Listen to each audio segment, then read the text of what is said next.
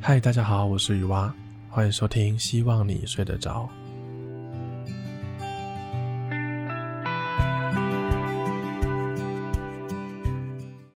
Hello，各位听众，大家好。哇，最近这一波寒流是真的真的好冷诶。到底是谁跟我说今年是暖冬的？大概上礼拜吧，天气其实都算蛮暖和，我就不小心把我的羽绒外套放在了鱼小姐家。那这阵子真的是被冷到受不了了，我就请他帮我用 Seven 的电到电寄回来。不得不说，现代社会是真的很方便诶，用少少的钱就可以把东西寄过来寄过去的。据说这一波寒流已经造成了五十几个人猝死。天气冷猝死这种案例，大家都会觉得可能是老人家的机会比较大，他可能原本就有一些慢性疾病。但我看到的这篇新闻报道就说，有七成以上是年轻人诶，哇，跟我原本预想的不太一样。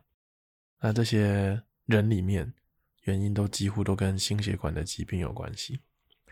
我还看到了一个数据，也是在这篇新闻报道里面的，他写说，在这些猝死的人当中，男性占了九十二趴，真的是一个可怕的数据哦。那这篇的新闻呢，最后呢有提醒一些注意事项，其中有一项感觉比较多人会这么做，就是吃饱后马上去泡澡。所以在最近这么寒冷的状况下，各位听众要注意一下了。那因为我是从我妹妹的口中听到的这件事情，我才去查一下新闻报道，知道这件事情的时候，我就我们就。打电话回去乡下关心一下公阿妈，因为感觉还是老人家会对这个天气的变化更敏感，更抗受力更低一点，所以就赶快回去关心一下，也是提醒他们就是要吃饱，要穿暖啊，然后早上起来不要那么早起啊，在被窝里再待一下，要穿好外套啊之类的。那老人家也蛮。开心就是孙子孙女回去关心一下这样。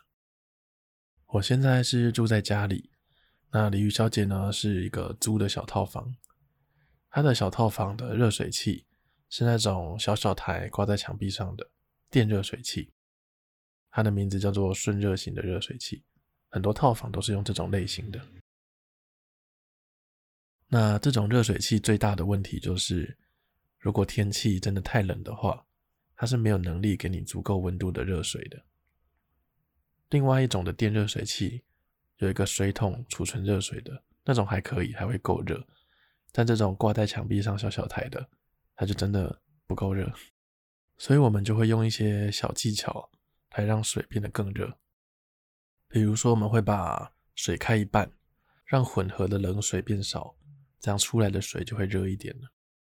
但通常通常这样子做，水温就会够了，但昨天外面只有十几度，还是个位数的温度的时候，就寒流最强的时候，这样还是不够，所以就要进行这个第二阶段的处理，就是要把一旁的水龙头也打开，这些冷水都被这个水龙头抢走之后，洗澡这边的热水就会够热了。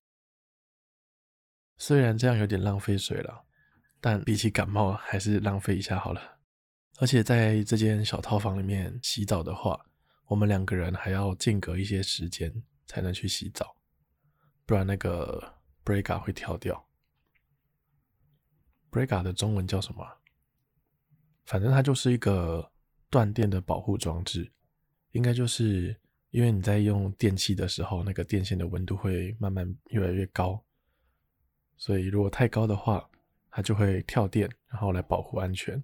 不会造成电线走火，应该是这样子啦。我没有很专业，那还好。我最近几天都是在自己的家里赶论文，那在自己家里是天然气的热水器，就不用这么辛苦了。哦，水超大的，然后又很烫。我现在在那边炫耀，鲤鱼小姐听到应该会气死。好，这边来稍微做一个小小的安全宣导好了，各位听众可以去看看，然后。检查一下自己家里的热水器。如果家中热水器是纯用电的话，应该就没什么问题。但如果你是用桶装的瓦斯，或者是接天然瓦斯、天然气的热水器，就要注意这个一氧化碳中毒的风险。我之前的打工就跟这个热水器有高度关联，所以来教大家一招如何判断安不安全。首先呢，先看看自己的热水器要不要换电池，这种一号的那种大电池。那如果不用换电池，有一条电线插着电的话，插着插座的话，这种通常就叫做强制排气热水器。那它会有一根排气管延伸到户外，只要这根排气管有正确的延伸到户外的空间，那就是安全的。那如果你们家的热水器是要换电池的，这种通常就是传统热水器，绝对绝对绝对，我讲超多次绝对哦，绝对不能装在这个室内空间。这种热水器它就是在机壳的旁边排放废气，那如果装在室内的话，就非常容易造成一氧化碳的中毒。我前阵子看了一些电影，忘记是哪一部了，我就看到有不知道是不是复读青年呢、我就看到有一幕，那个热水器就是装在厨房的前面，它在洗碗的上面就就是传统的热水器。我看到这一幕的时候，就一直哦，心里好不舒服。那个这样装真的不会危险吗？电影里面怎么能这样子给别人看？那也有很多人把这个传统热水器是装在阳台的，但他的阳台就另外再加装了窗户，或者是晾很多衣服，或堆很多杂物。最近天气冷嘛，洗澡就把这些阳台加装的窗户关起来。那这种呢，也非常容易造成一氧化碳中毒。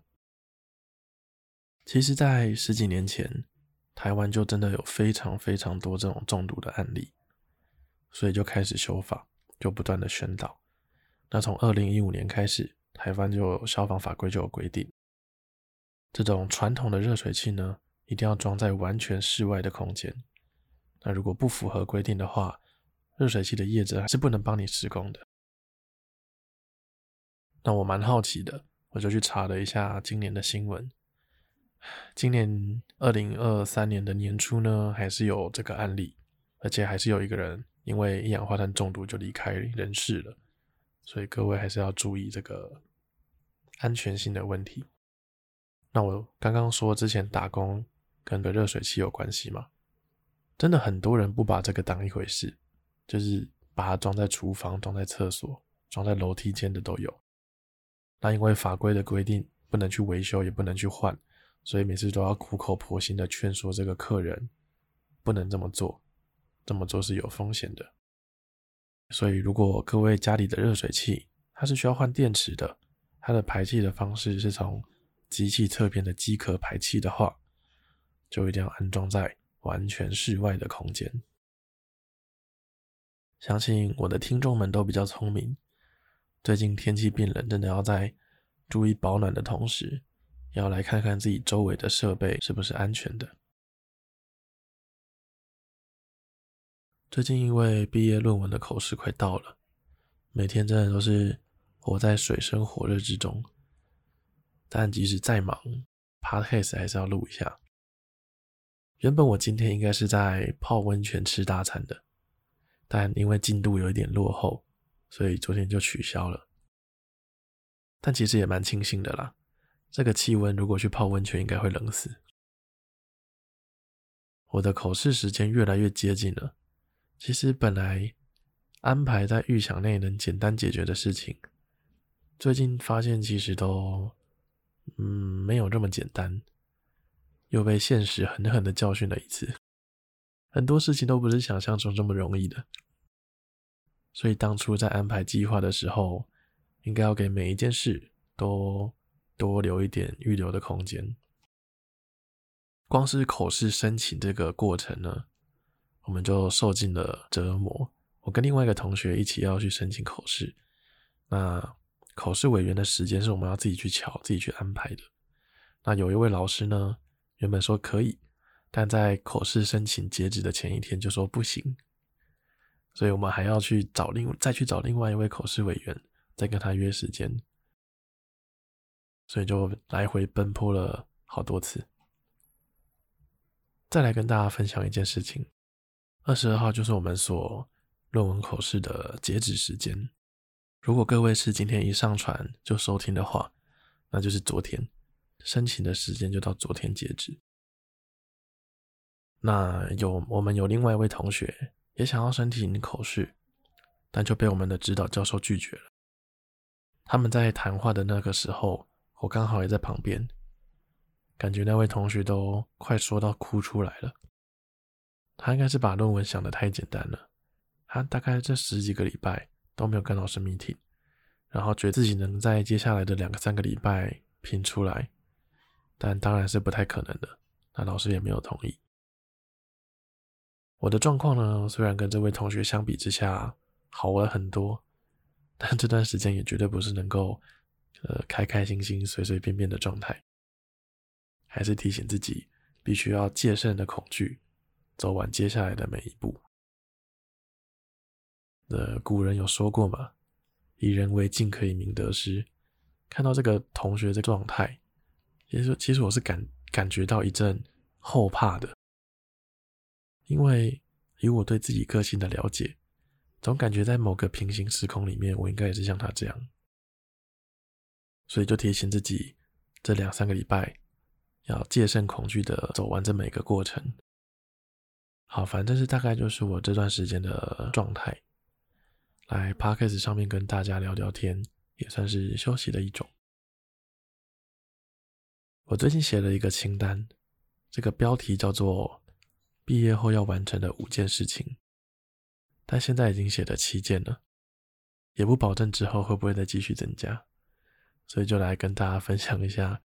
目前这个毕业后要完成的事情，好，我的第一件事情就写说我要走路去南投玩，没错啦，就是看那个好味小姐的影片之后觉得很有趣，就想要找朋友陪我一起去玩。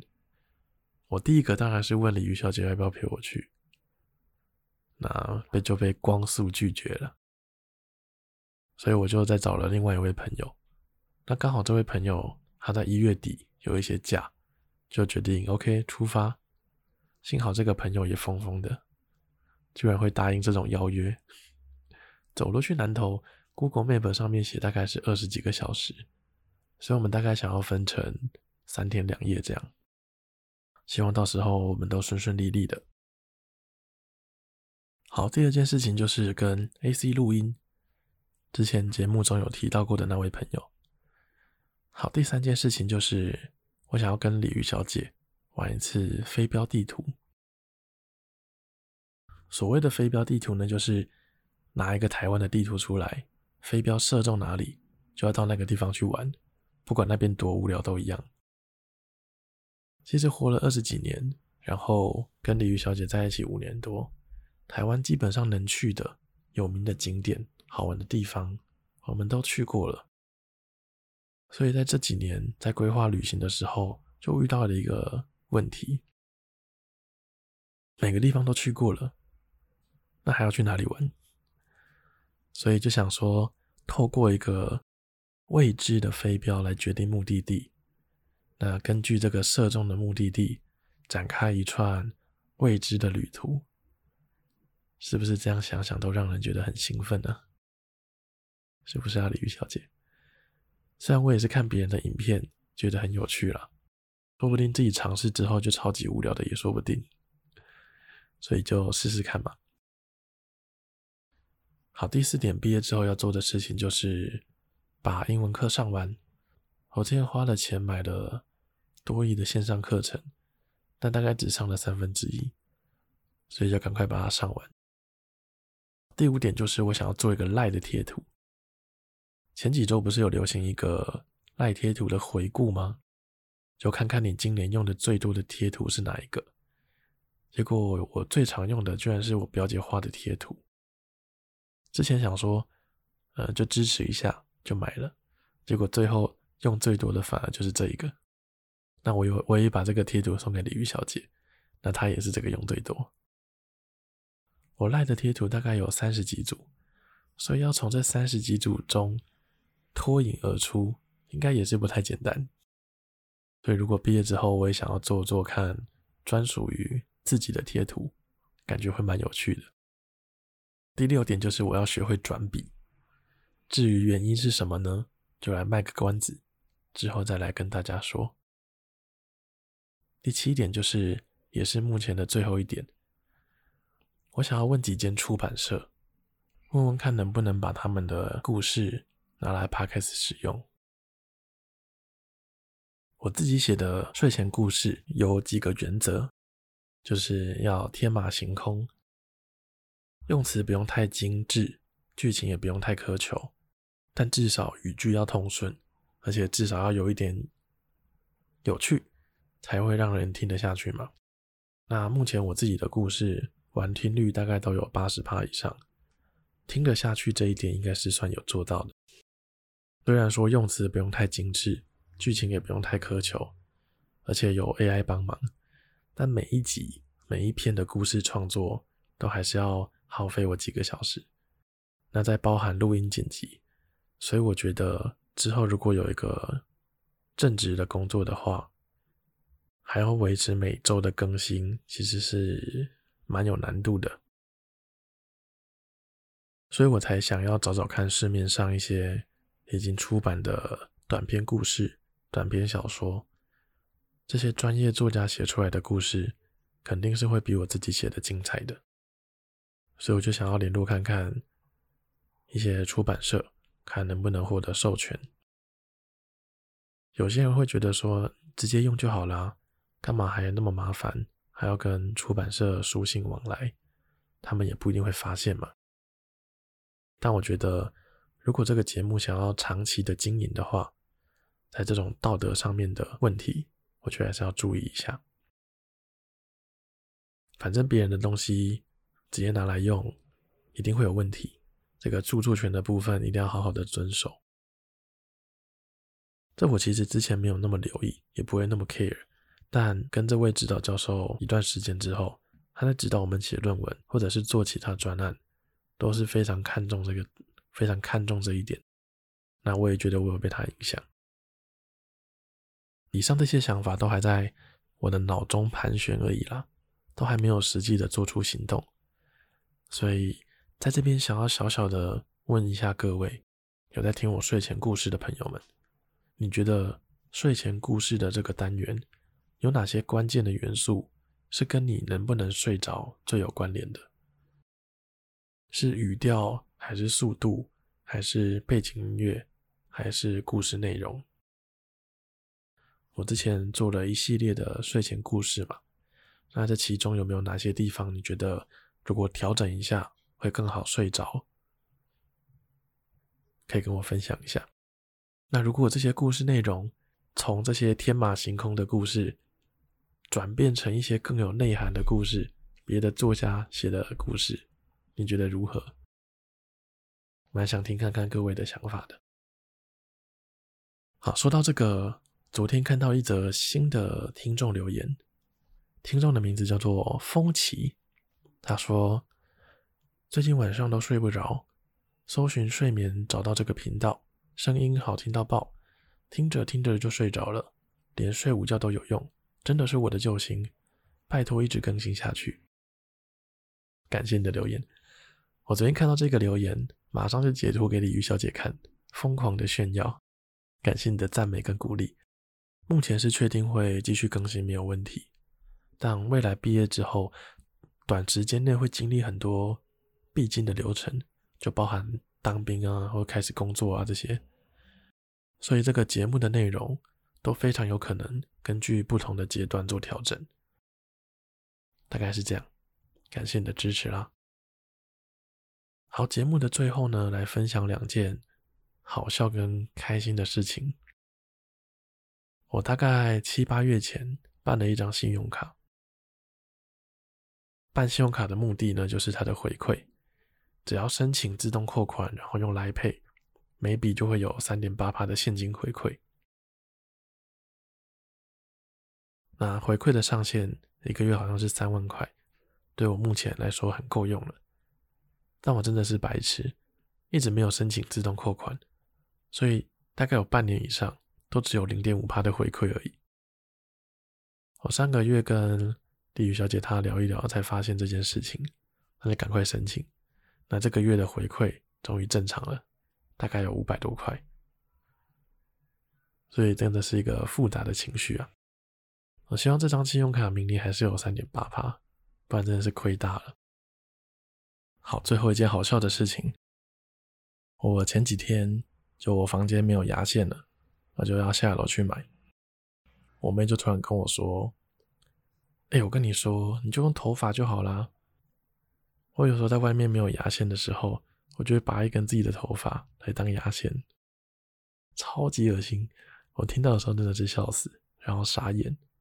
我就问我妹说：“哎，你朋友知道你会这样做吗？”她说：“当然不会跟朋友说啊。”然后我就说：“我要跟亲戚朋友们说。”她就叫我不准跟其他认识的人说。我就说：“好啦好啦，我不会跟认识的人说。”然后心里就想：“呵呵，这周 Podcast 又有东西可以分享了。